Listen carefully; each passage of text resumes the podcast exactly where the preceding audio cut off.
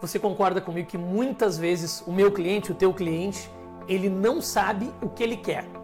Ele não sabe o que ele precisa e talvez ele possa desconhecer, inclusive, algumas dores que ele tem, ou imaginar que a dor é de um jeito, ou a dor é uma coisa e a dor ser outra.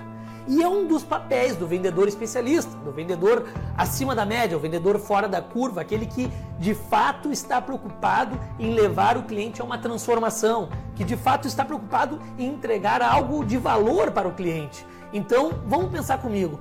Quando o cliente desconhece as suas necessidades, as suas dores, o que ele precisa realmente, é papel do vendedor de ensinar, de mostrar para ele, de trazer informações de mercado, de trazer informações como uma venda consultiva ou como uma venda de quem está verdadeiramente preocupado em ajudar aquele cliente.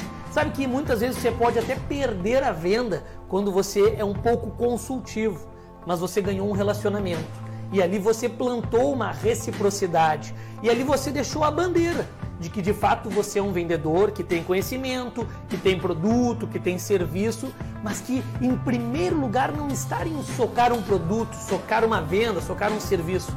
Em primeiro lugar está de fato entender quais são as necessidades, as dores, o que, que aquele cliente verdadeiramente precisa para depois ofertar e fazer uma venda em cima da verdadeira necessidade. Então veja bem, Comece a pensar agora sobre a tua carteira de clientes aí que você atendeu no último mês.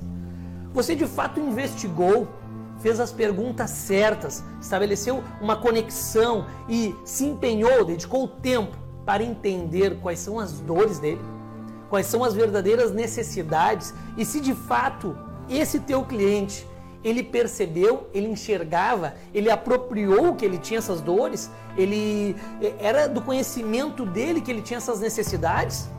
Muitas vezes, quando você decide, você pega o cliente pela mão e mostra para ele este novo mundo através do teu conhecimento de mercado, conhecimento de produto, conhecimento de vendas, conhecimento do comportamento humano, você vai conseguir mostrar para o teu cliente de uma forma didática e pedagógica que de fato existem dores que ele desconhece.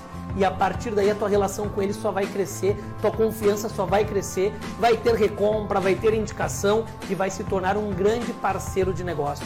Espero que você possa aplicar essa técnica de decidir entender o cliente de decidir conduzir o cliente para as necessidades que talvez ele não conhece ainda. Um forte abraço.